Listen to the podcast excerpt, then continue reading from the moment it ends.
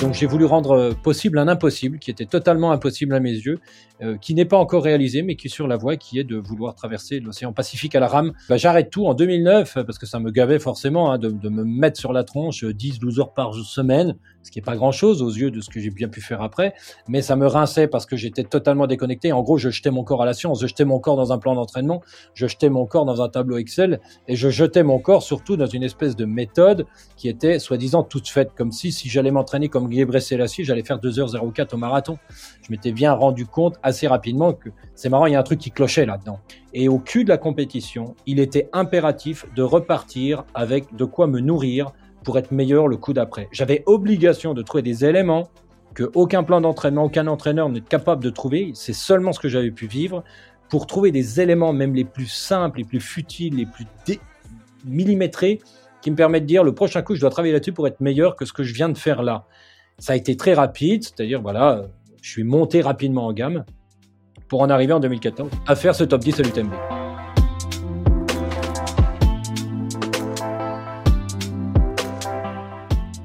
Fais de ta vie un rêve et d'un rêve une réalité, nous dit Antoine de Saint-Exupéry. Bonjour à tous, je suis Pierre Arnaud d'Estremaux, voyageur et aventurier à mes heures perdues. J'ai créé le podcast Un bol d'air avec pour seul but de vous faire découvrir la face cachée de la vie des plus grands aventuriers, voyageurs et sportifs de ce monde, pour connaître tous les engrenages et les rouages qui façonnent finalement l'image publique que nous avons d'eux. L'idée est très simple, prendre une heure de leur temps pour vous partager les anecdotes les plus folles et vous faire rêver un peu. Bonne écoute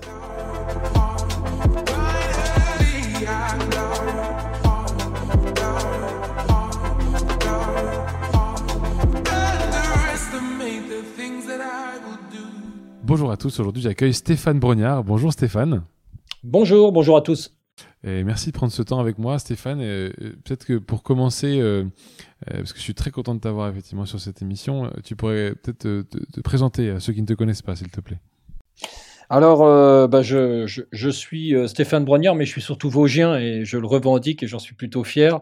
Euh, je suis un gamin qui a été élevé à la ferme, donc avec un esprit de forêt et de, bon sens paysan. Et ça, c'est aussi la, caractéristique euh, de tout ce qui peut derrière avoir dans mes pratiques sportives. Donc oui, au travers de ton podcast, j'ai bien compris que c'était très hétéroclite. Moi, je vais peut-être entrer dans la catégorie sportif, notamment dans un premier temps.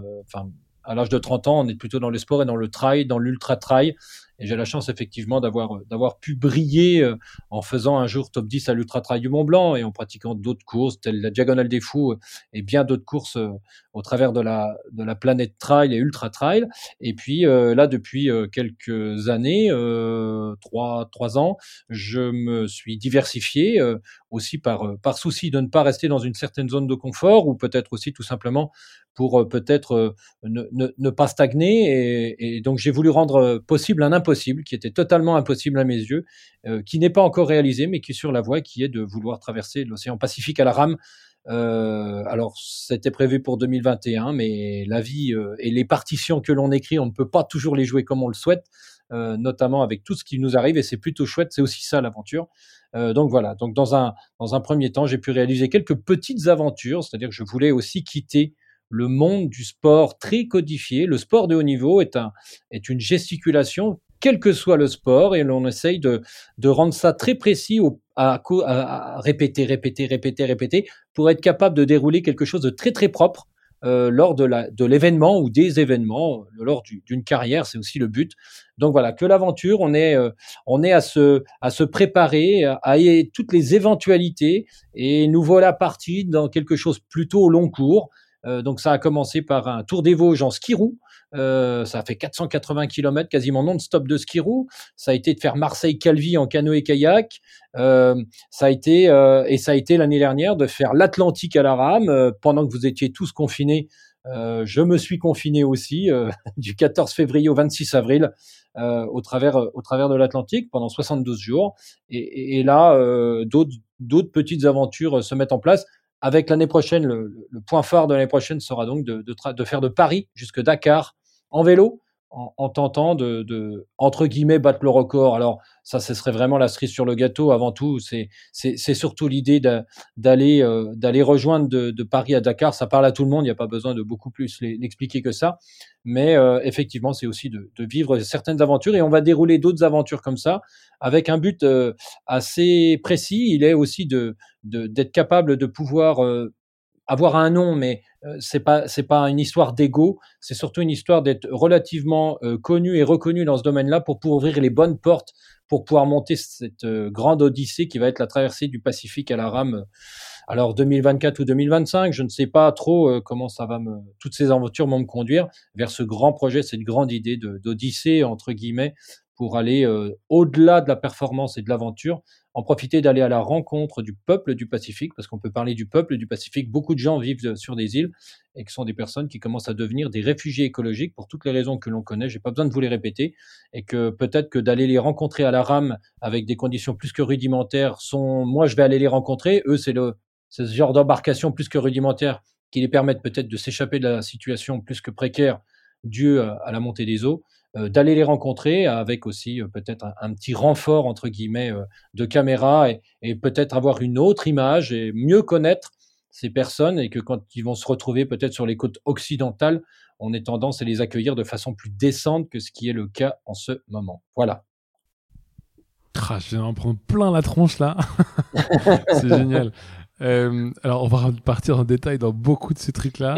euh, et je voulais surtout pas te couper dans ton intro intro. Est-ce que euh, tu peux juste m'expliquer comment tu commences le trail? Parce que tu parles quand même de top 10 Mont Blanc, etc. Euh, euh, ça commence comment la course à pied pour toi? Est-ce que ça fait longtemps que tu cours ou est-ce qu'il y a un déclic un jour? Comment ça se passe?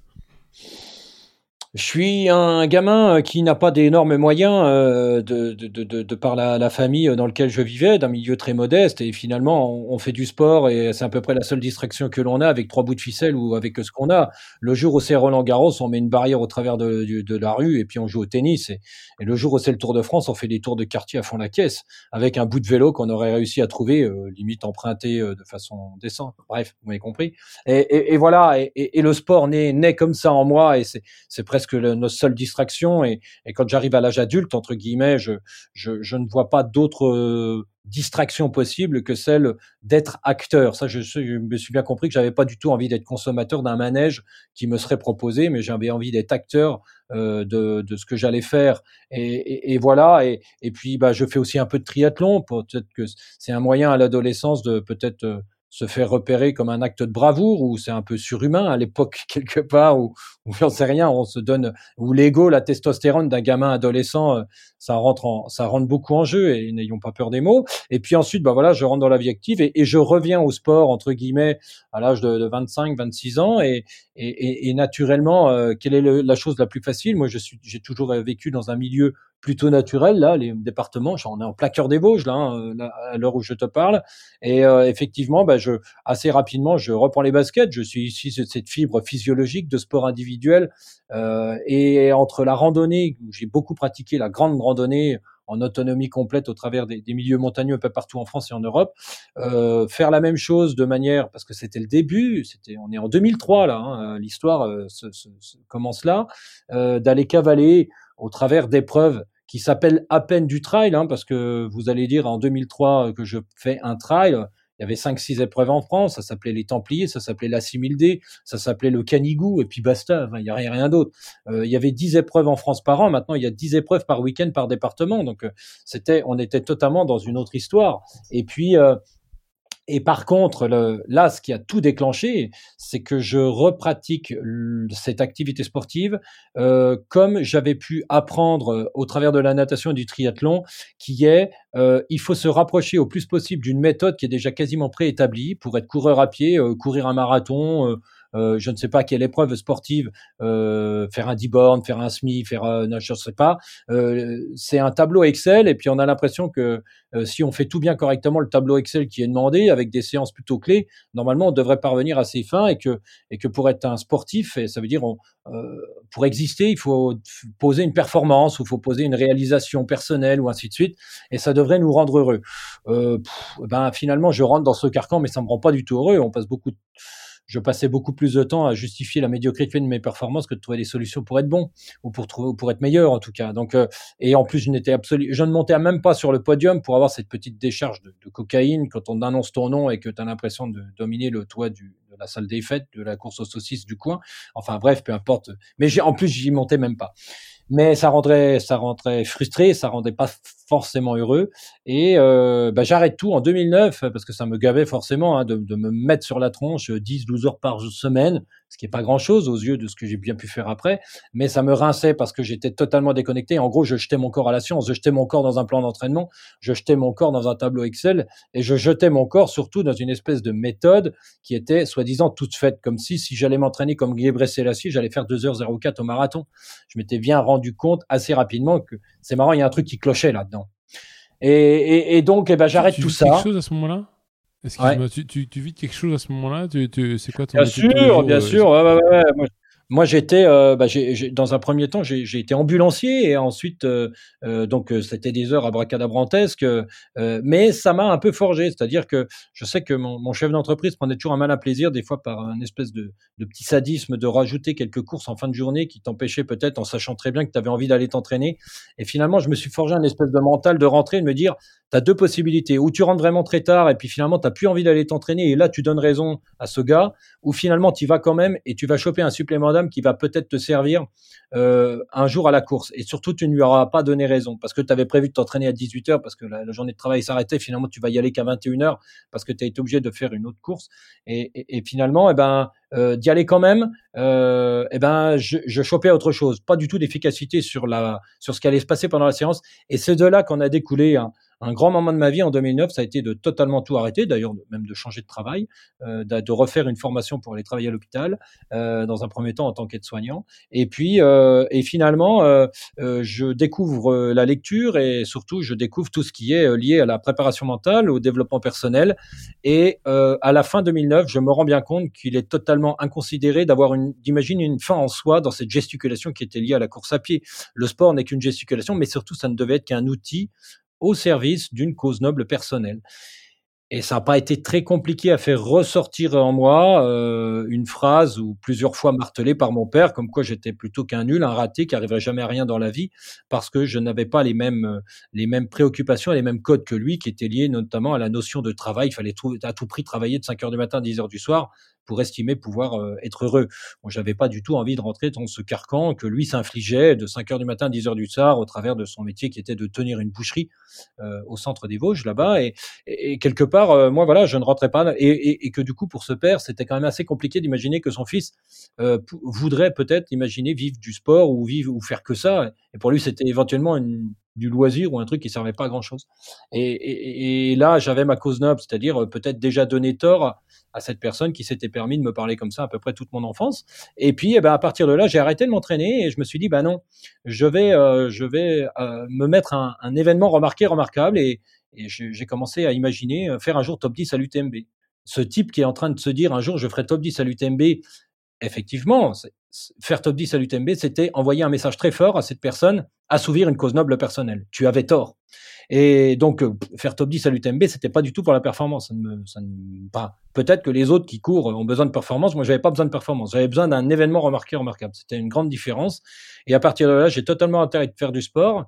J'ai totalement arrêté de m'entraîner. Et je suis parti dans ce délire, euh, entre guillemets, de vouloir me réaliser en utilisant toutes les méthodes, et notamment euh, de me dire tout ce qui est comme méthode qui est en généralement proposés pour être capable de réaliser un trail, euh, un ultra trail ou un trail moyenne distance, peu importe, sont faits pour des personnes qui sont de deuxième à dernier.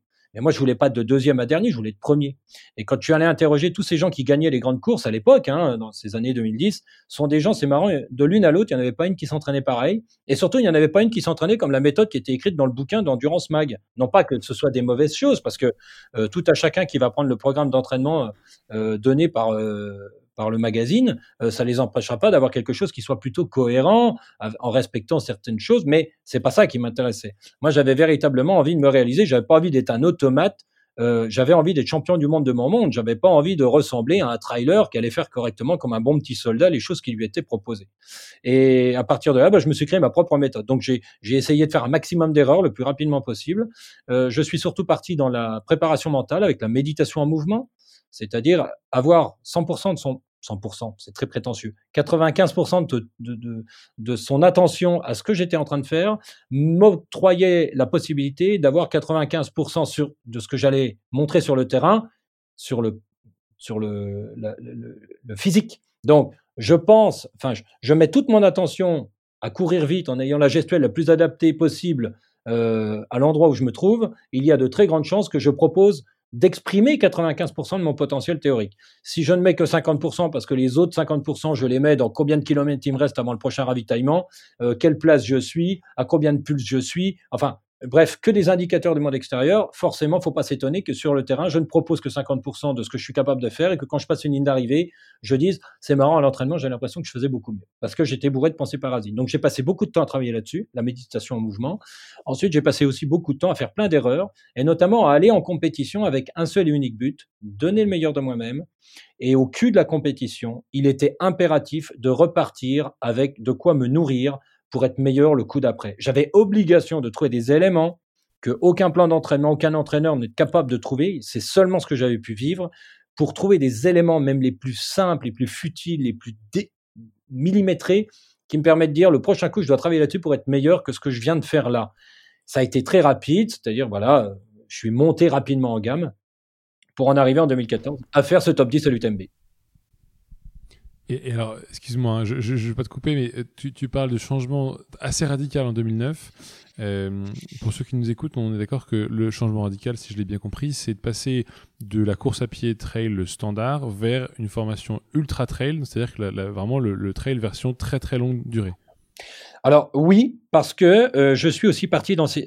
ça a surtout été huit mois de lecture enfermé dans une cabane au bout de mon jardin en bordure de forêt, sans mai, et en pause et en posant les baskets euh, devant l'entrée et en remettant les baskets que neuf mois après. Vraiment. Alors que je n'avais jamais lu un livre, de ma vie.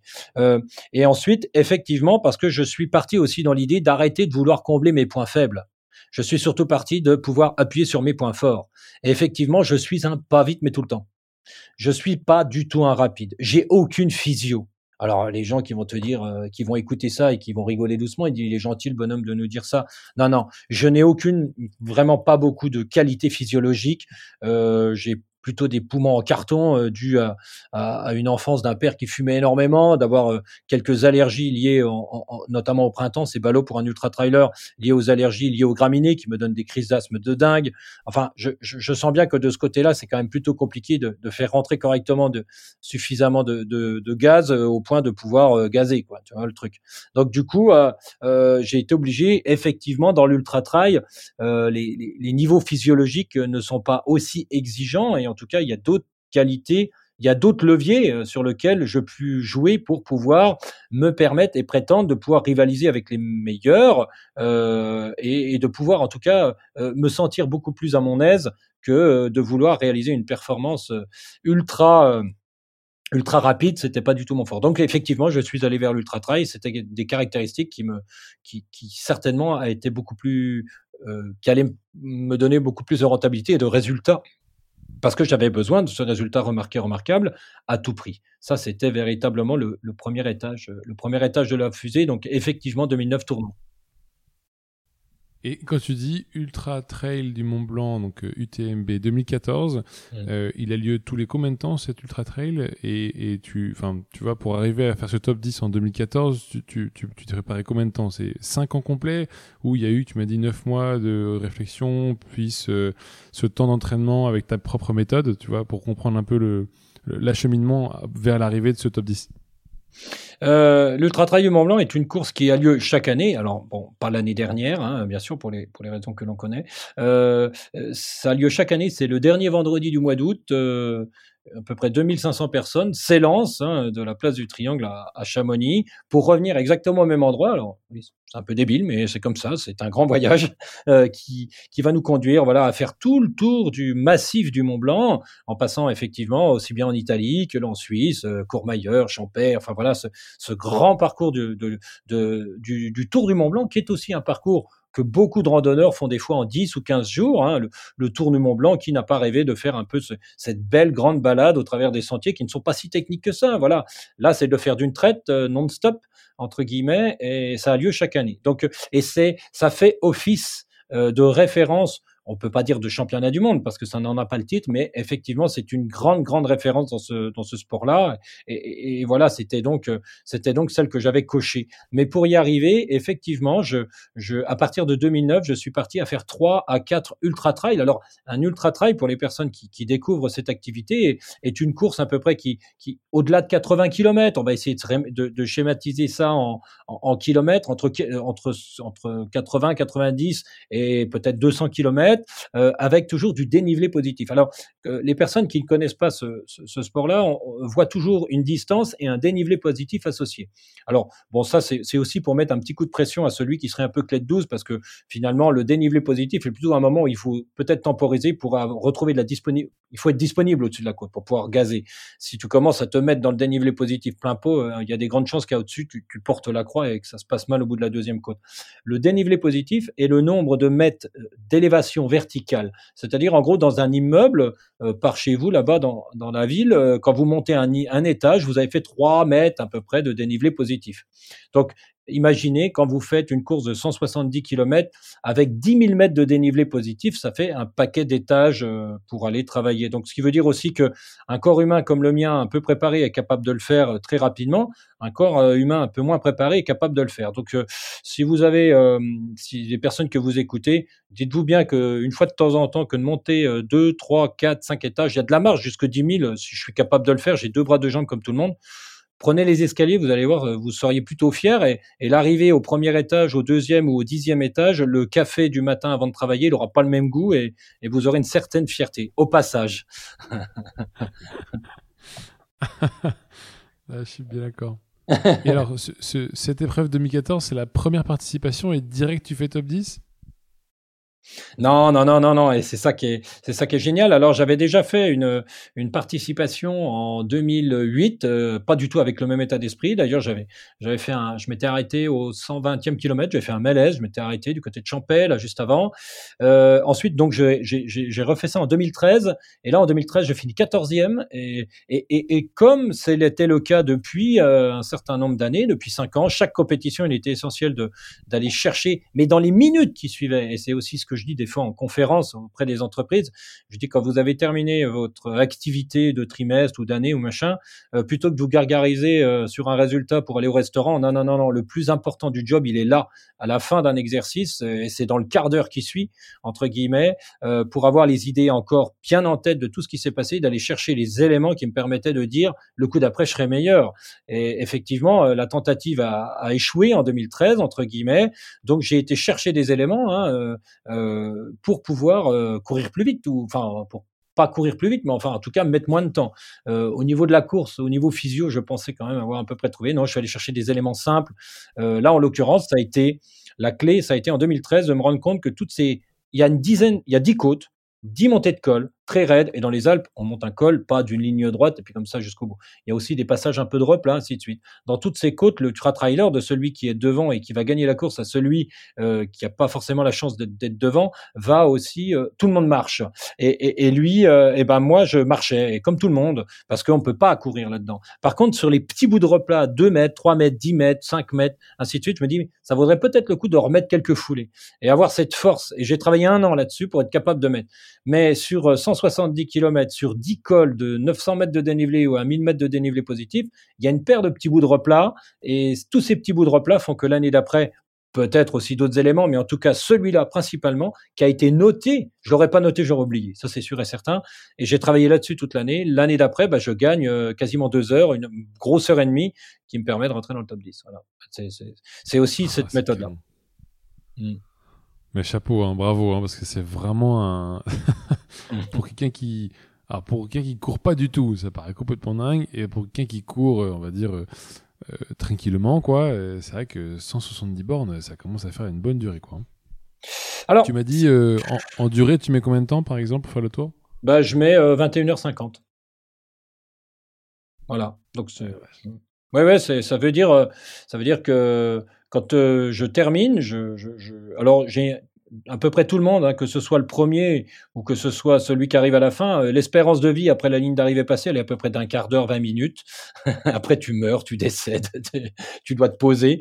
Euh, N'empêche que quand le lendemain euh, après-midi, tu reviens sur la ligne, qu'il y a toujours des gens qui sont là en train de courir et d'arriver, euh, faut bien aussi imaginer que ce sport a aussi euh, un gros travail d'humilité et de respect envers tout le monde. Il n'y a pas de, de, de, de forcément de, de, dire moi j'ai gagné, moi je suis devant, moi j'ai fait ci. Enfin voilà, moi j'étais là pour un but très personnel, mais il faut quand même pas oublier que toutes ces personnes, alors nous peut-être devant, on a euh, c'était 20-30 heures d'entraînement semaine, donc euh, on est quasiment professionnel, voire professionnel complet. Surtout là vers 2014, je commence tout, doucement à, à, aller vers autre chose aussi dans ma vie professionnelle et, et finalement, heureusement qu'on a cette chance-là. Il faut bien se dire aussi que toutes les personnes qui vont mettre peut-être 40 heures, 35 heures, sont des personnes qui ont un travail au quotidien, qui ont trois vies, hein, une vie de famille, euh, une vie euh, professionnelle et, une vie sportive. Et ça, c'est quand même quelque chose qui n'est pas négligeable. Et, et ça aussi, c'est beaucoup de respect. Mais chacun a, je pense, ses raisons personnelles de partir dans cette grande aventure et odyssée. Et d'autant plus pour les personnes. Enfin, en tout cas, il est plutôt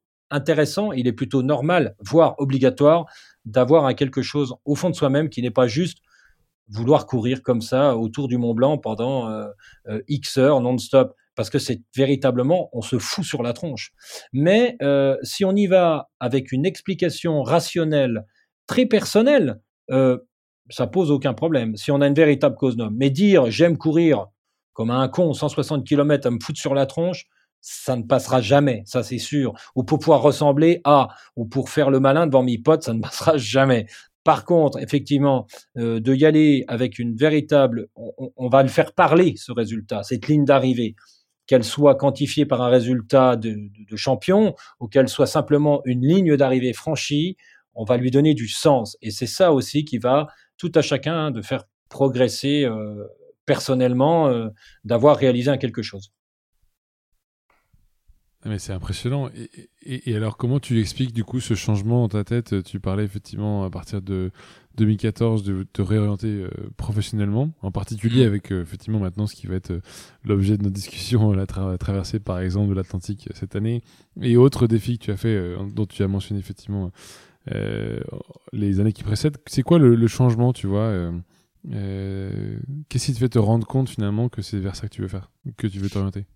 Alors, 2014, euh, effectivement, c'est un grand tournant, mais c'est surtout aussi déjà euh, l'assouvissement d'un règlement de compte, entre guillemets, avec soi-même. Euh, il faut, j'hésite pas, je n'ai aucune, aucune problématique à, à, le dire.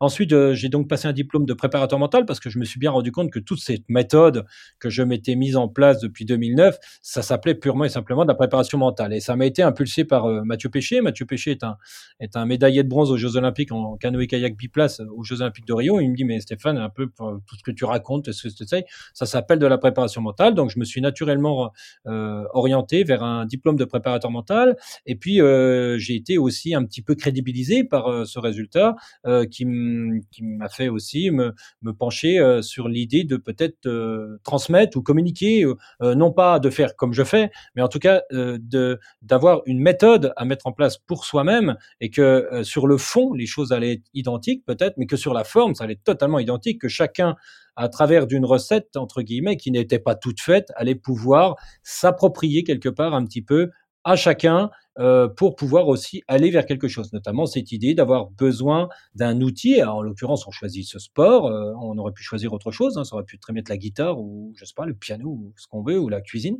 Mais euh, nous, c'est le sport et qu'on on, veuille exprimer quelque chose. Et quand on va donner du sens à ce que l'on va faire, assez rapidement, on se rend compte que les choses deviennent beaucoup plus faciles. Donc, c'est aussi, j'ai commencé donc à entraîner des athlètes en préparation physique, préparation mentale en préparation physique, effectivement plutôt dans le trail. Hein. ça faisait quand même un paquet d'années que j'avais essayé tout un tas de choses et de méthodes et, qui m'était très facile de pouvoir en parler, aussi bien des choses qui m'allaient bien, qui ne m'allaient pas, mais en tout cas je les avais testées. Ça me permettait aussi de pouvoir les échanger et de les proposer aux athlètes. des exercices très ludiques que je me donnais à moi-même. J'avais pas envie de passer mon temps à faire des répétitions bêtes et méchantes. Enfin, tout un, tout un, tout un panel. Un diplôme de préparateur mental aussi, effectivement, c'est ce que je venais de vivre. Le diplôme me permettait aussi de donner des véritables mots avec des véritables méthodes euh, que mon vocabulaire de Vosgien et de ce que j'avais pu imaginer euh, vulgariser dans ma tête, qui était totalement incompréhensible par n'importe qui, euh, et que là, ça me permettait aussi de pouvoir l'échanger avec d'autres sports, d'autres sportifs. Et ça, c'était vraiment juste génial. Et de donner des conférences, que je fais toujours, euh, au travers d'une vulgarisation et d'un échange en changeant quelques mots de vocabulaire, notamment entre le monde de l'entreprise et, celui de, tout ce que j'avais pu, tout ce que j'avais pu vivre. L'histoire du trail continue, sauf qu'arrive un moment, euh, on est en 2017, je franchis la ligne d'arrivée de ma troisième diagonale des fous. Alors, c'est tout à fait le même style de course, sauf que l'on traverse la diagonale des fous, c'est on traverse l'île de la Réunion du sud au nord, et au travers d'un décor juste somptueux, qui est pour moi la plus belle euh, course euh, à tous les niveaux. L'ambiance, c'est une ferveur, c'est un, c'est un jour national, enfin c'est un, une semaine nationale, euh, je dirais, à l'île de la Réunion. Un parcours juste incroyable, on a juste l'impression d'être dans la gueule d'un requin pendant pendant pendant 40, pendant 25 heures, 30 heures, enfin c'est juste incroyable. Et puis euh, voilà, tout un peuple, enfin une ambiance, un voyage génial. Et je franchis la ligne d'arrivée de ma troisième diagonale des fous. Et là, par contre, je n'ai pas sensiblement envie d'aller retourner le dossard pour faire les plus, les moins et aller trouver des solutions pour être meilleur au coup d'après je pense que j'étais arrivé à un certain taquet où j'étais surtout arrivé zone de confort. Et je pense que la zone de confort, c'est juste le début de la fin, aussi bien pour un chef d'entreprise que pour monsieur et madame tout le monde, et notamment pour un sportif, auquel cas je vois pas ce que j'aurais pu continuer à aller faire, hormis de continuer à dérouler une partition sans être, avoir le même sens euh, à donner. Donc il a fallu faire évoluer la cause, faire évaluer, évoluer la cause noble, il a fallu faire évoluer même ma pratique, et euh, en attendant dans l'aéroport à à Roissy, euh, j'ai tout simplement eu cette idée saugrenue de me dire il faut que je me redonne un impossible, ce qui va franchement me donner envie de me lever euh, de nouveau à 4 heures du matin, parce que maintenant que je l'aurais dit à tout le monde, il faudra le réaliser et il va falloir trouver des solutions pour le faire. J'ai cherché, cherché, plutôt quelque chose dans mes cordes, et j'ai eu cette idée très saugrenue de vouloir traverser l'océan Pacifique à la rame pour un mec de Gérardmer, euh, au fin fond des Vosges, c'est totalement impossible. Et d'ailleurs, j'ai commencé à le dire à tout le monde, j'ai commencé à le mettre sur les réseaux, et tout le monde me disait, complètement débile, tu fais ça pour te rendre intéressant parce que tu vas plus bientôt plus pouvoir donner en trail. Et c'était juste parfait. Je dis, ah, génial. Déjà, dans un premier temps, je vais déjà passer mon temps à leur donner tort. Ça, c'est, ce sera quand même une sacrée satisfaction quand j'aurai réussi. Mais surtout, même à moi-même, ça veut dire que j'avais réussi mon coup. Effectivement, c'était vraiment impossible parce que tout le monde n'arrêtait pas de me le dire. Et ça l'est encore parce que ce n'est toujours pas réalisé. Mais par contre, on est en train d'œuvrer, euh, euh, moi, ma petite équipe et compagnie, les partenaires et les gens qui y croient encore. Et, ça, c'est juste génial parce que maintenant, bah, effectivement, on se lève toujours à 4 heures du matin pour rendre possible cet impossible. Et, du coup, c'est un moteur de vie juste incroyable. Et puis, euh, d'être passé du, de celui qui veut un petit peu euh, venger son enfance et ses conditions de, de, de jeune adolescent à celui qui veut euh, peut-être en vivre, le transmettre, euh, faire vivre tout un groupe et, et, aussi pouvoir maintenant, bah voilà, dire que je suis en train de finaliser la création de mon entreprise, que je suis plus auto-entrepreneur et que du coup, ça va aussi permettre de pouvoir faire venir dans l'entreprise d'autres préparateurs mentaux qui ont d'autres méthodes que la mienne et d'autres préparateurs physiques dans d'autres sports et que, enfin ça c'est pour le pour le long terme et que et que les aventures que je suis en train de poser euh, me permettent aussi entre guillemets d'avoir euh, euh, l'idée de d'en faire comme un je sais pas un spot de pub s'il fallait parler commerce et que et que les et que les exploits que je réalise ne vont plus être simplement que pour ma petite couverne personnelle et que chaque fois que je vais poser une aventure elles vont avoir du sens euh, de manière à pouvoir aussi euh, ou mettre un focus sur euh, une chose très particulière, comme j'ai pu l'évoquer tout à l'heure au travers de, de, la traversée du Pacifique à la rame, mais aussi comme par exemple Paris-Dakar, c'est aussi une manière de mettre à l'honneur l'un de mes partenaires qui va devenir le partenaire principal, au point aussi de pouvoir m'accompagner et de pouvoir réaliser ce grand odyssée final qui sera la traversée du Pacifique. Enfin, voilà, tout un cheminement euh, qui est l'un ne va pas sans l'autre quand on parle de sport professionnel et d'aventurier professionnel. C'est pas juste s'amuser à aller traverser un, un bout de quelque chose avec un moyen de locomotion. On n'est pas là pour s'amuser, on est, on est là aussi pour donner du sens aux choses.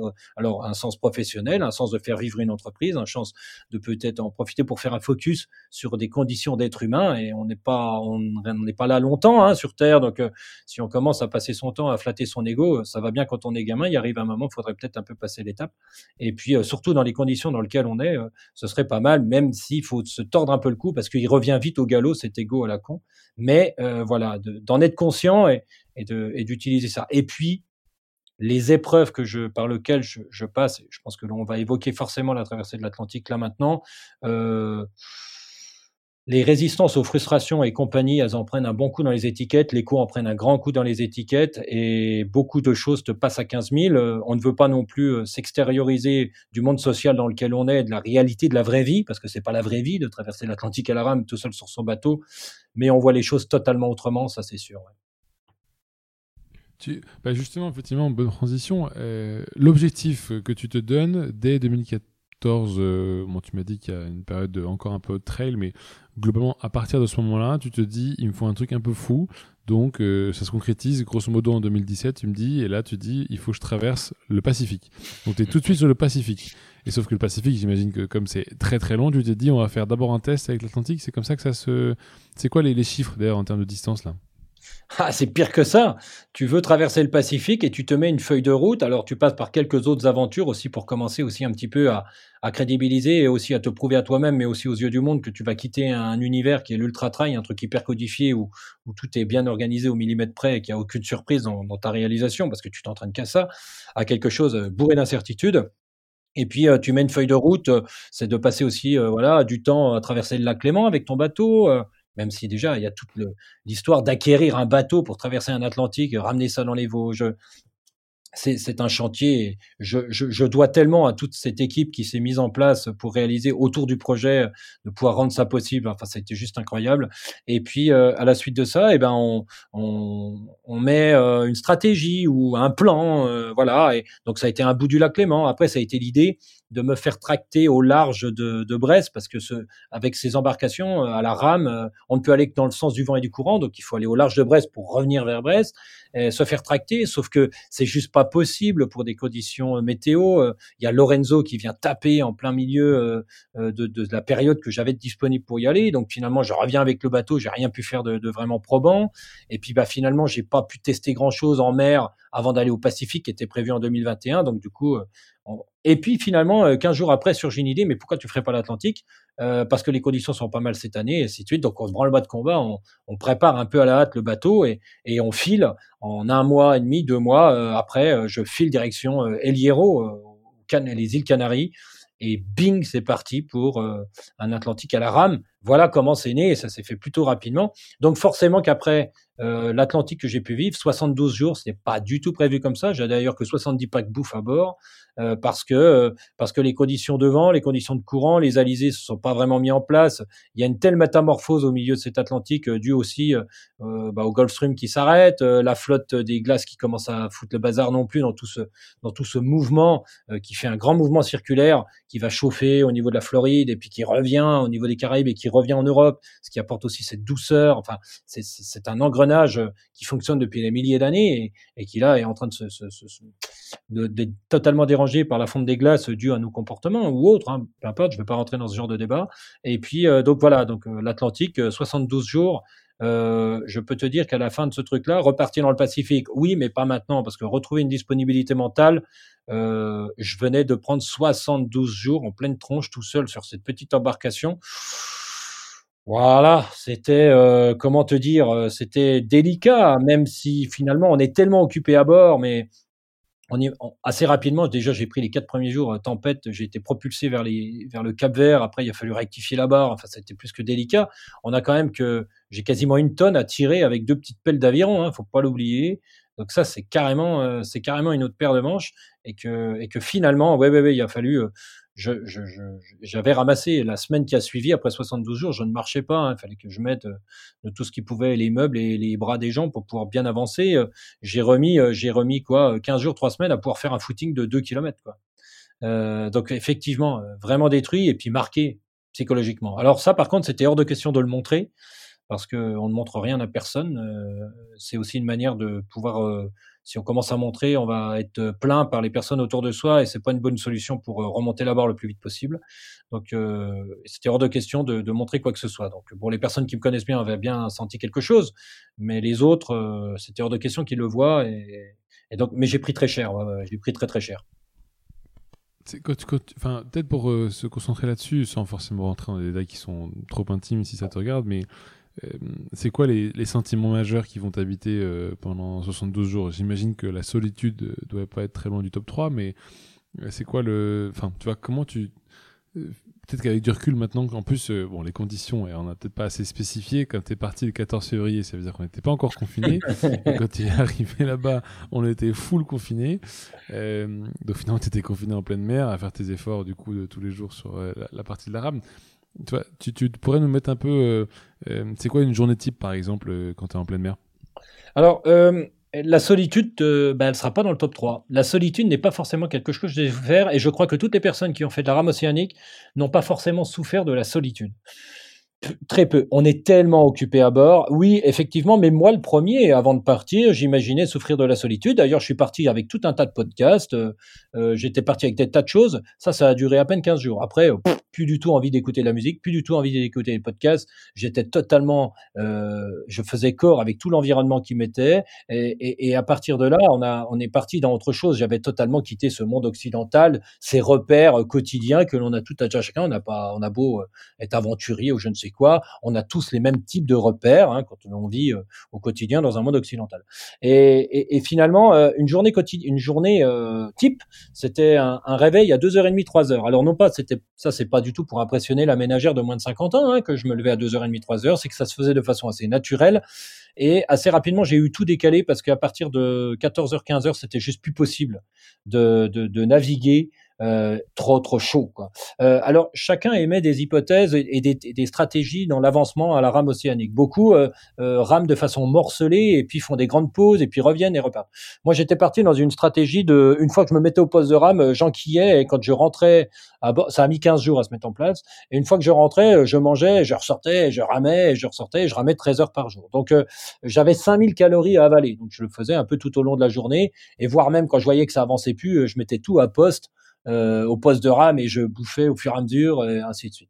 Donc euh, euh, c'était 2h30, 3h du matin, je, je ramais en pleine nuit, mais avec l'expérience et au bout d'un moment, je, je, je sentais le type de mer que j'avais au bout des pelles et que même avec un peu de vue de la lune autour de moi, je, je, voyais le type de mer que j'avais, ce qui me permettait de pouvoir déjà faire un premier retour à mon routeur qui était des lui levées parce que il y avait quand même un gros décalage horaire. Il y avait 3 heures au début, il y avait 6-7 heures à la fin mais je pouvais déjà lui envoyer un premier ressenti en fonction de ce qu'il voyait sur les radars et en fonction de ce que moi j'avais au bout des pelles et ce que j'avais autour de moi.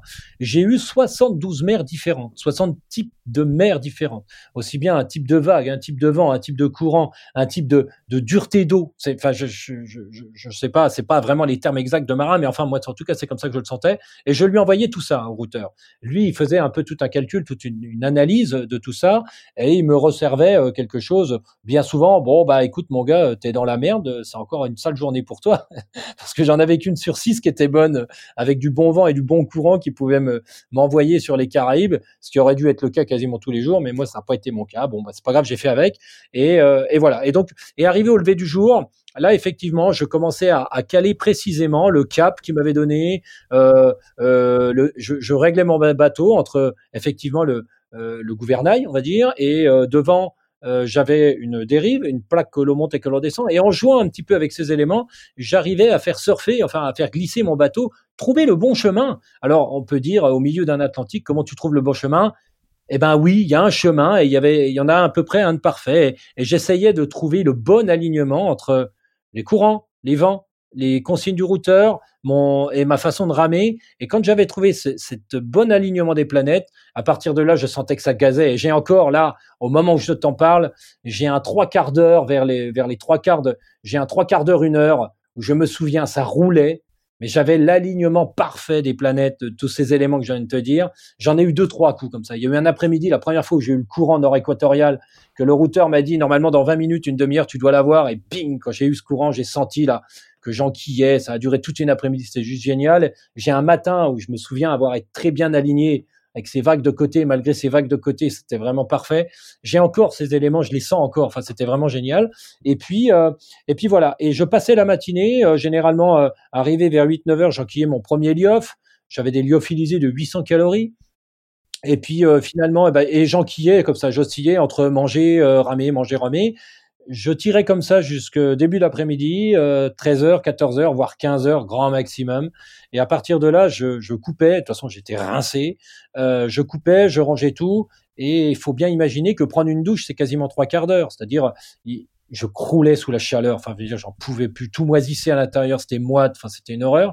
Et plus je descendais, en plus vers l'équateur, plus c'était vraiment les Caraïbes, plus c'était compliqué. Et à partir de là, bah, je, je fabriquais de l'eau. J'avais un désalinisateur à bord que, en fait, il marchait à l'électricité. J'avais des panneaux solaires qui me permettaient de recharger des batteries. Et à partir de là, bah, je pouvais me, me, me fabriquer de l'eau désalinisée, me rincer, me prendre une douche, prendre à peu près soin de moi, euh, soigner les plaies, euh, euh, faire attention que l'eau soit pas en train de me ronger et les fesses et machin. Ça m'a pas empêché de terminer avec des escarres où je mettais le petit doigt dans les fesses quelque part. C'était des grosses plaies. Mais enfin, vers la fin, ouais, ouais, ouais, ouais. Parce que vers la fin, j'ai, je suis un peu parti en javel, je suis même parti en couille, j'arrivais plus trop à me nourrir. Enfin, j'avais une partie de mon attention qui était partie ailleurs. Enfin, c'était très délicat. Ouais, à la fin, j'en pouvais plus. J'étais vraiment au bout du bout. Et puis, euh, et puis voilà. Et à partir de là, bah, je tentais aussi de me ravitailler. J'écrivais des petits textes parce que c'était mon seul moyen de communication, c'était des appels, mais enfin les appels, c'était plus que compliqué avec le téléphone satellite. Euh, tous les copains que j'ai pu appeler, euh, on en fait des souvenirs, on en rigole maintenant parce que c'était des communications tellement abominables avec des voix de robots, c'était horrible. Par contre, j'écrivais des textes, euh, même si c'était compliqué. C'était aussi pour moi l'occasion de faire un petit récit de ma journée que j'envoyais à terre et que le lendemain, il pouvait diffuser vers les réseaux sociaux. c'était juste ce qu'on pouvait envoyer, enfin voilà. Et puis à partir de là, je me couchais. Je me couchais, je m'allongeais, je me reposais parce que la plus longue nuit que j'ai dû faire en deux mois et demi, c'est trois quarts d'heure. Sinon, tu termines toujours par te taper euh, les chocs, les coups. Je prenais entre 15 et 20 coups de poing quelque part dans le corps, très fort, très violent, mais je sais pas quand, je sais pas où. Euh, c'est une tête qui vient se fracasser contre un placard quand tu dors. C'est quand tu essayes de sortir, un pied qui vient taper dans un truc parce que le, bateau vient d'être bougé par une vague. C'est euh, quand tu te mets à bord, euh, tu te lèves, c'est une béquille avec le rebord du bateau. C'est tout ça aussi. Donc, tu es toujours sur le qui-vive, tu es toujours occupé, tu es toujours en train de faire du routage, tu es toujours en train d'essayer d'optimiser, tu es toujours envie de te sortir de là. quoi il y a la motivation du pas le choix dans ce truc-là. Donc euh, voilà, à partir de là, eh ben, euh, les journées passaient très vite, euh, même si des fois, plus ça allait, plus les messages étaient fréquents avec l'équipe à terre, plus oui, il y avait besoin de, même s'ils peuvent pas te soutenir, il y a rien à y faire. J'ai mon gars, t'as voulu aller là, tu te démerdes. Enfin, entre guillemets, ce qui est bien naturel. Enfin, personne ne m'a obligé à faire ça. Mais effectivement, oui, oui, c'était voilà à peu près le, type de journée, euh, voilà, avec euh, avec quelques rencontres incroyables et on n'est pas, on est forcément obligé de, le dire rapidement, mais des rencontres incroyables avec ce dauphin. Un jour là, un énorme, un grand dauphin. Il y a plein de catégories de dauphins. Un grand dauphin qui a passé une journée à tourner autour et qui vient se frotter au bateau en fin de journée. Enfin, c'est juste magique. J'ai vécu des bancs de poissons, des bancs de dauphins, un banc de, de dauphins à perte de vue de droite et de gauche, qui ça dure pendant deux heures, non-stop, non-stop, non-stop, qui te passe à côté du bateau. Ces oiseaux qui vivent en mer là, avec ces, ces, ces les thons qui remontent des, des, des, petits poissons pour se nourrir, et ces, ces, ces oiseaux fusés là qui viennent taper comme des coups de fusil dans l'eau à perte de vue en plein milieu d'un Atlantique. C'est c'est un peu tout ça. C'est la rencontre avec Energy Observer à, à cinq jours d'arrivée qui qui me qui, qui, qui, en profite aussi pour me ravitailler quelque peu un peu de, de quelques victuailles où il te refait. Ça fait deux mois que j'ai pas vu un être humain. Enfin, tu tombes là-dessus. Enfin, c'est juste génial. C'est c'est un énorme cargo porte-container de 400 mètres avec des milliers de, de containers qui s'arrêtent devant moi à 20 mètres, qui se détournent pour venir me voir parce que comme il y avait confinement, données supplémentaires, j'en avais plus aucune assistance en mer. C'est-à-dire s'il m'arrivait quoi que ce soit, c'était juste pas possible d'être aidé, secouru, parce que on doit l'aide et le secours en mer à la solidarité des bateaux les plus proches.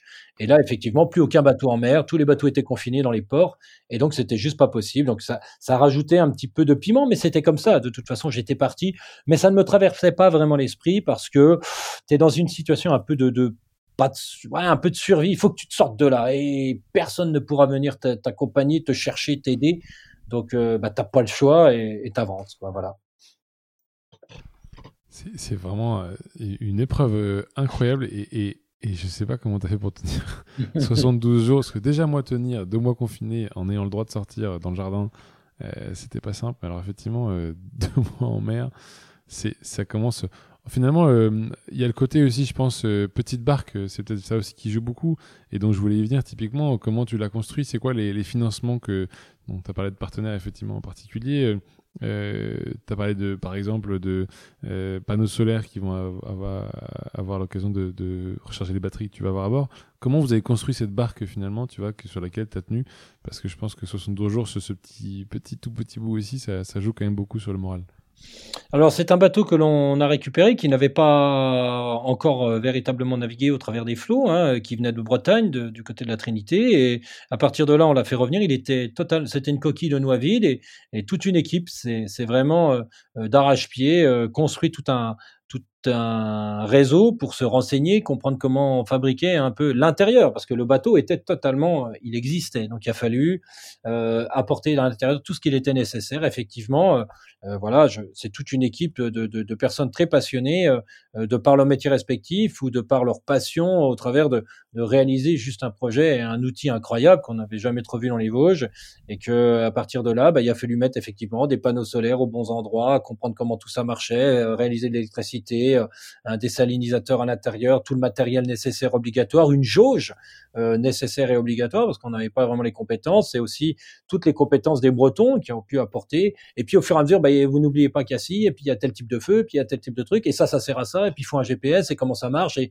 et puis il faut faire rentrer tout ça à l'intérieur et que chaque centimètre carré n'était pas avec euh, le moindre petit détail à l'intérieur, et moi le bateau, là je peux te dire que je le connais plus que par cœur, euh, d'y avoir passé deux mois et demi là-dedans, et que je peux te dire que chaque centimètre carré avait son utilité, avait son intérêt, avait, avait quelque chose de particulier qui avait du, qui était vraiment très utile. Donc il a fallu aussi, on a essayé, on a effectué des tests, et voilà, et encore même pendant la traversée, il y a encore effectué des modifications parce que j'ai un tas d'outils, un tas de pièces de rechange, on avait imaginé toutes les hypothèses, parce qu'une fois que le bateau était parti, il n'était pas question de, d'envoyer quelqu'un me ramener parce que j'avais oublié ceci ou cela. Donc il a fallu imaginer tout et, et je pense que je devrais repartir. Je repartirai exactement avec les mêmes choses euh, parce que aucun aucun manquement n'avait été euh, été fait. je me permettrais peut-être de, de, prendre un peu plus de de, de, de yabon, de bonbons ou de nourriture un peu plaisir euh, non périssable.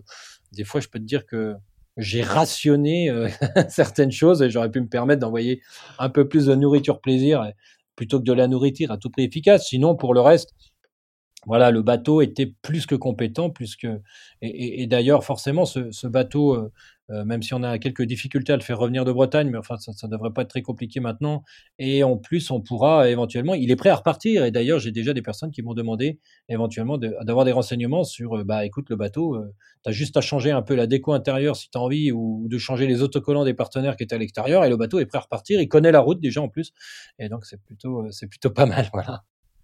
C'est quoi la différence en termes de timing Là, tu parlais de 72 jours pour l'Atlantique. Si tu te projettes sur le Pacifique d'ici quelques années, euh, ça représente quoi en termes de. C'est quoi la différence de kilomètres et de journées de traversée?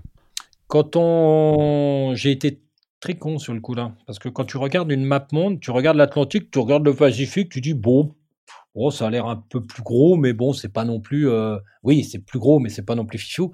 Ouais, c'est trois fois. Donc pas de bol, euh, c'est 15 000 kilomètres du Pérou à la Nouvelle-Calédonie. Donc là, c'est pas la même danse, quoi, effectivement, mais c'est pas grave. Une fois que tu compris comment ça marchait sur 5000, j'arriverai bien à comprendre comment ça marche sur 15 000. Euh, c'est pas un problème. Il faudra peut-être juste peut-être s'arrêter pour remettre un peu de bouffe ou pas. Enfin voilà. Mais sinon, là, ouais, ouais, les chiffres sont dingues. Euh, la map monde est très mal dessinée. Il faudra dire à celui qui a dessiné ce truc-là que c'est il, aurait dû me faire. il a merdé. Je te, je te laisse faire l'exemple. Hein. Tu prends une patate, euh, tu l'écrases sur la table, voilà, ça fait un monde, mais tu vois, elle n'est pas tout à fait propre. Il faut bien ça. Bleu, quoi. Donc, donc voilà, mais, mais il n'empêche que le, que le, que le, projet, euh, le projet sera toute autre taille. Donc, euh, au départ, j'étais parti pour le faire en, en solitaire, le, le Pacifique, comme j'avais fait l'Atlantique. Mais effectivement, l'idée première a, germé aussi et, vouloir repartir pour ajouter une ligne sur mon CV de sportif individuel n'était peut-être pas toujours une très bonne idée. Et il serait peut-être nécessaire aussi qu'avec toutes ces années d'expérience, le faire partager et partir dans un projet plutôt global et plutôt dans un projet très humanitaire quelque part ou humaniste euh, était peut-être un peu plus intelligent, euh, notamment en 2020, 2021 ou 2024 dans un pays occidental avec tout ce qu'on a bien pu gaspiller comme euh, comme bazar Est-ce que redonner euh, sous mes aventures quelque chose aux êtres humains qui nous entourent et qui n'ont pas toujours toutes nos facilités n'était pas un peu plus intelligent? Et c'est aussi là-dessus que, que je suis revenu de l'Atlantique avec ce genre de, avec ce genre de choses euh, dans la musette. Voilà. Et, alors, comment t'inscris? Du coup, tu me parles effectivement euh, de, de Paris-Dakar. C'est en vélo hein, ou c'est à pied? C'est en vélo. Euh, alors, à pied, je veux bien, mais alors là, ça va être encore une autre affaire. non, non, c'est en vélo. C'est en vélo. et, alors, et alors, du coup, tu parles de battre un record. Est-ce qu'on peut parler un peu de, ce, record qui a déjà été établi et qu'est-ce que tu comptes faire du coup pour le battre? Alors, euh, c'est un peu, euh, c'est à cause de l'un de tes confrères, hein, euh, de, de dont, dont, qui m'invite euh, à la fin de ma traversée de l'Atlantique. Et euh, celui qui était juste avant ou celui qui était juste après s'appelait Steven Le Yarrick. Et Steven Le Yarrick, je ne connaissais pas Steven Le Yarrick. Et puis donc je me renseigne un petit peu parce que ce garçon m'a l'air fort intéressant. Donc je, cherche à savoir qui est Steven Le Yarrick. Et je découvre ce que ce garçon se lance dans des grands défis en vélo. Ah ok, très bien. dont l'un qui, qui l'a mis en 2019, 20 jours pour faire Paris-Dakar. Euh, voilà, très bien. Euh, et puis on est à la recherche. Euh, l'idée, c'est aussi de, de, proposer à mes partenaires de vouloir être au-delà que partenaire, comme on peut imaginer du sponsoring, c'est de participer à mes aventures. Euh, alors tu vas me dire, Opel, euh, qu'est-ce qui va aller foutre à t'aider là-dedans? Euh, Bon, derrière dès chaque aventurier, chaque ultra trailer, je peux te dire qu'il se cache une voiture. Si c'est pas pour les assistants, c'est pour acheminer le matériel. Euh, si c'est pour se déplacer, euh, pas d'utopie. Hein, attention, je, je, je n'ai aucun problème là-dessus. Même si la plupart de mes déplacements quotidiens se font en vélo, encore plus maintenant parce que j'en ai forcément besoin pour préparer ce que je prépare. Mais voilà. Opel. Opel est avant tout une marque de vélo. Hein. Euh, les années Opel au tout début sont surtout des constructeurs de, cycles. Les frères Opel étaient des grands champions de vélo. Et puis euh, avant d'être des constructeurs de voitures. Donc forcément, euh, quand j'en parle comme ça, je pense à Greg forcément de, de la com chez chez Opel me dit mais Steph attends tu te rends compte de ce que tu es en train de me dire? Tout se tient faire Paris Dakar en vélo avec l'historique que peut avoir Opel au travers du vélo ce serait juste génial et, euh, donc c'est voilà. Donc euh, comment est né le truc? Et eh ben je me dis bah tiens, euh, Steven Le Yarrick a mis 20 jours pour faire Paris-Dakar vélo. Et Paris-Dakar vélo, j'ai même pas besoin de dire beaucoup plus. Paris-Dakar, ça parle tout de suite à tous les Français, quelque part. Et de le faire en vélo, euh, euh, alors c'est sans assistance organisée, ça veut dire que je ne vais pas partir avec une, une voiture qui va euh, être derrière à me filer des bidons comme au Tour de France, à, me monter une tente 4 étoiles quand je vais en avoir marre le soir pour avant de repartir le lendemain matin. non, pas du tout. une voiture sera là, des fois proche, des fois loin, des fois pas du tout. mais il y a une voiture qui sera là, ce sera une espèce de studio de montage pour venir prendre des images et être capable tous les soirs de faire un petit récit euh, de la journée que j'ai pu passer. Ça, ce sera, ça, c'est sûr. Euh, et voilà, et me voilà parti avec euh, c'est ce mode de fonctionnement qui s'appelle le bikepacking, hein, en gros, avec assez léger, mais avec le minimum entre guillemets pour pouvoir réaliser à peu près 300 km par jour en moyenne sur un tout droit qui va de Paris. Je vais passer les Pyrénées au travers au niveau de Biarritz, on va dire, et puis ensuite je traverse l'Espagne tout ça jusqu'à Jazira. Je prends le je prends le bac pour traverser pour traverser, et puis ensuite bah, j'arrive à Tenerife et à, à Tanger, et à partir de là c'est frôler l'Atlas et après euh, plein gaz le long de la mer. Euh, dans ces zones euh, où on verra bien la géopolitique évolue aussi un petit peu là-bas, donc notamment au niveau de la Mauritanie, il va falloir faire attention, jusqu'au Sénégal, et tout ça pour un parcours d'environ, mais forcément que je vais un peu me tromper de temps en temps, de 5400 km. voilà, en, en, espérant utiliser aussi un petit peu les réseaux sociaux, parce qu'on est quand même en 2021, pour pouvoir aussi peut-être échanger des bouts de des bouts de parcours avec certains, euh, peut-être en profiter pour que je puisse aussi échanger quelques kilomètres ou, ou échanger euh, un bout de lit ou un bout de repas avec quelqu'un qui pourrait euh, qui pourrait se trouver sur mon parcours. Et puis et puis voilà. Donc l'idée c'est aussi d'avoir une, véritable épopée en avril prochain environ. Je sais pas trop en fonction des conditions. C'est toujours Bien sûr, c'est toujours un peu, un peu aléatoire ce qui se passe en ce moment. Est-ce que tu comptes t'arrêter un jour, Stéphane? Là, on parle quand même de projet sur projet sur projet et j'en prends vraiment plein la figure, c'est génial. Est-ce que tu comptes t'arrêter un jour? Ah, j'en ai marre de moi des fois, mais écoute, je, fais avec, hein, je suis comme ça. Non, non. Euh, M'arrêter un jour, je ne sais pas si on peut dire qu'on va s'arrêter un jour quand on a cette fibre-là. C'est pas la surenchère, c'est pas de des couches, c'est mon ADN, c'est ma façon de faire. Et plus ça va, plus je, je vais vers ce que je veux vraiment vivre dans ma vie et, et, je veux vraiment partager avec euh, tout à chacun. Et, et c'est ça aussi. Et que, et que même quand les, les conditions physiques ne me permettront plus de pouvoir réaliser certaines choses, euh, l'aventure n'est pas forcément de poser des choses qui vont impressionner les gens.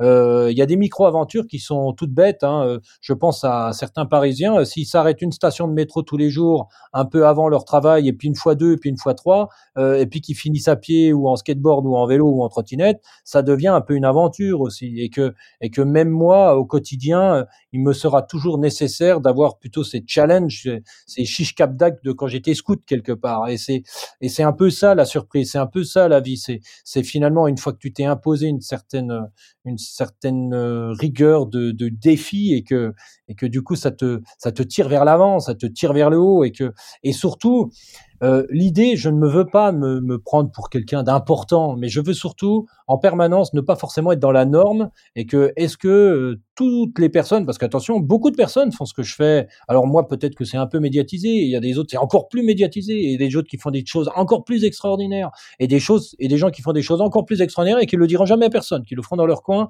et qui passeront pas leur temps à aller écrire un bouquin, faire une émission de télé et tout ça. Moi, c'est plutôt comme ça parce que je communique, parce que en plus j'aime le faire, voilà.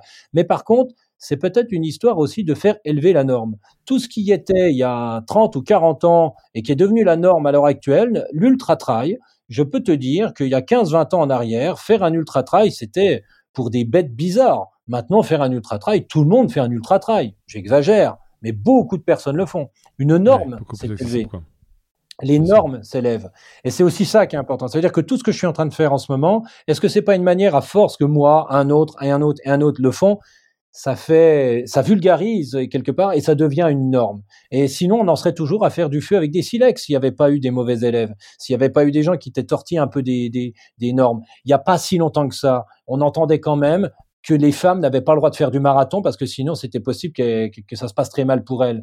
On entendait quand même dire dans les pelotons ne faites jamais plus de deux marathons, voire si vous faites deux marathons par an, vous allez en mourir. Enfin, je veux dire, mais c'est pas si vieux que ça. Cette, euh, cette histoire-là. On a été non, c'est bon, tu es toujours là? Excuse-moi, mon téléphone du batterie. Ah, d'accord. Donc, on, t'inquiète pas, on finit, on finit sans le téléphone, pardon. D'accord. Donc, euh, donc voilà aussi, euh, voilà aussi le, message par derrière. C'est pas, c'est pas forcément que pour dire je fais ci, je fais ça. Non, non. Oui, ok, je fais des choses, mais on est plein à faire des choses. On est plein à réaliser des, des qui peuvent paraître des exploits en ce moment, mais qui seront peut-être une norme demain.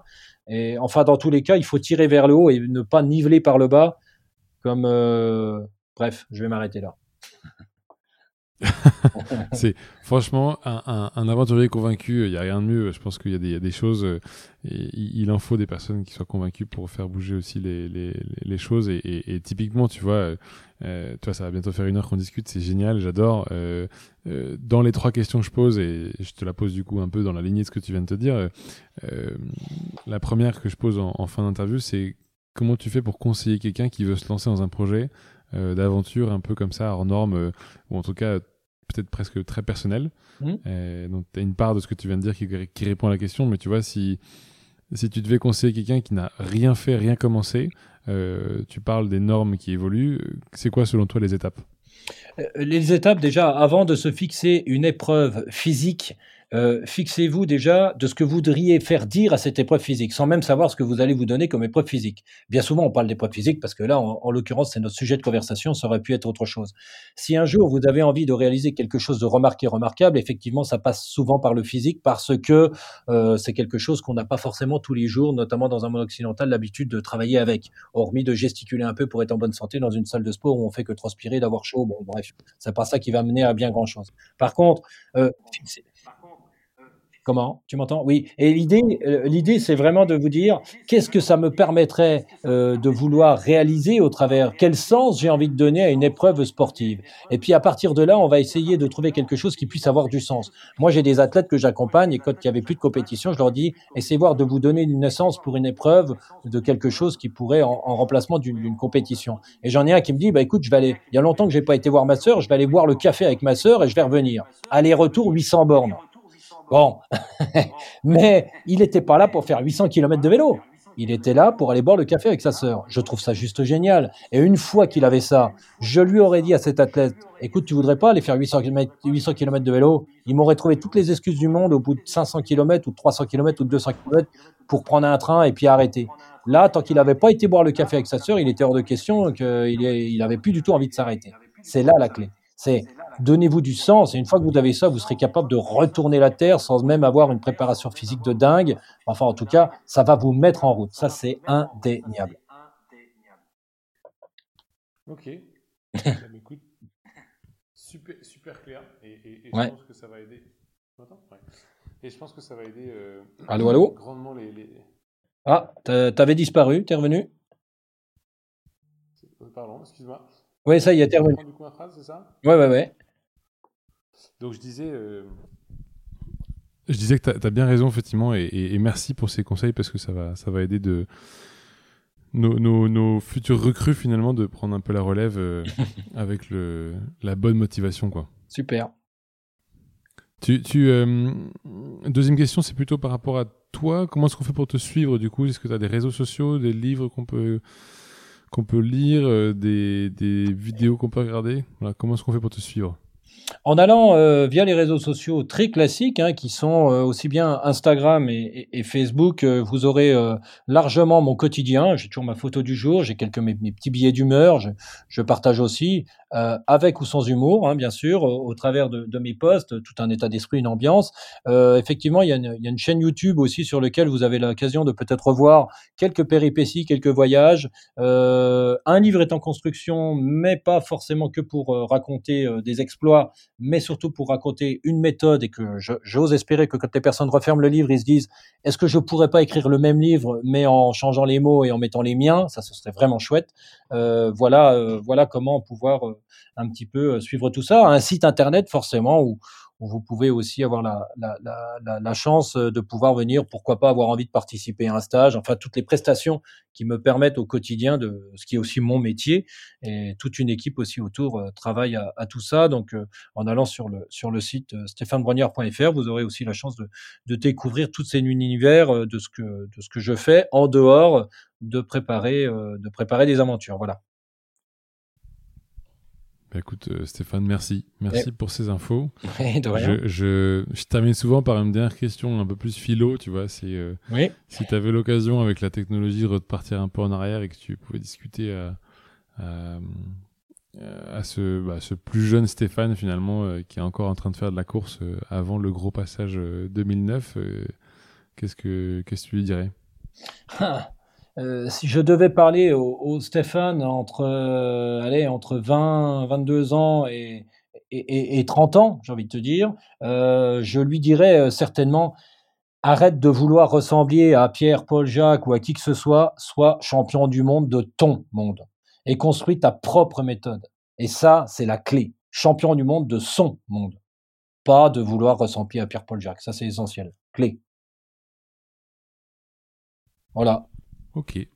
Bon, bah top. Mais merci Stéphane pour ce, ce temps. J'étais ravi de t'avoir avec moi sur le, sur le, le, podcast. Et puis écoute, on te souhaite beaucoup de chance pour euh, d'abord ce, ce, gros trip à vélo Paris-Dakar. Et puis évidemment, d'ici quelques années, le, la traversée du, Pacifique, parce que ça va être, ça va être sacrément, sacrément couillu. oui, c'est vrai. ben merci, euh, merci à tous les auditeurs. J'espère vous avoir fait passer un moment agréable et pas trop long. Euh, même si on a un petit peu débordé. Enfin voilà, c'est toujours un, un grand plaisir de pouvoir échanger hein, avec le plus grand nombre. Voilà. Il n'y a pas de timing. C'est toujours parfait. Et puis, franchement, merci de, de, de, de, faire rêver un peu ces, ces auditeurs qui parfois ont, ont besoin de s'évader. Donc, euh, donc merci pour ton temps. Merci, merci à toi. À bientôt Stéphane. À bientôt, bye.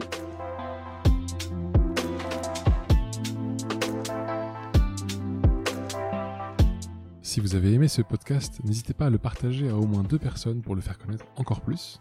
Et pour ne rien rater des prochains épisodes, pensez à vous abonner. À bientôt.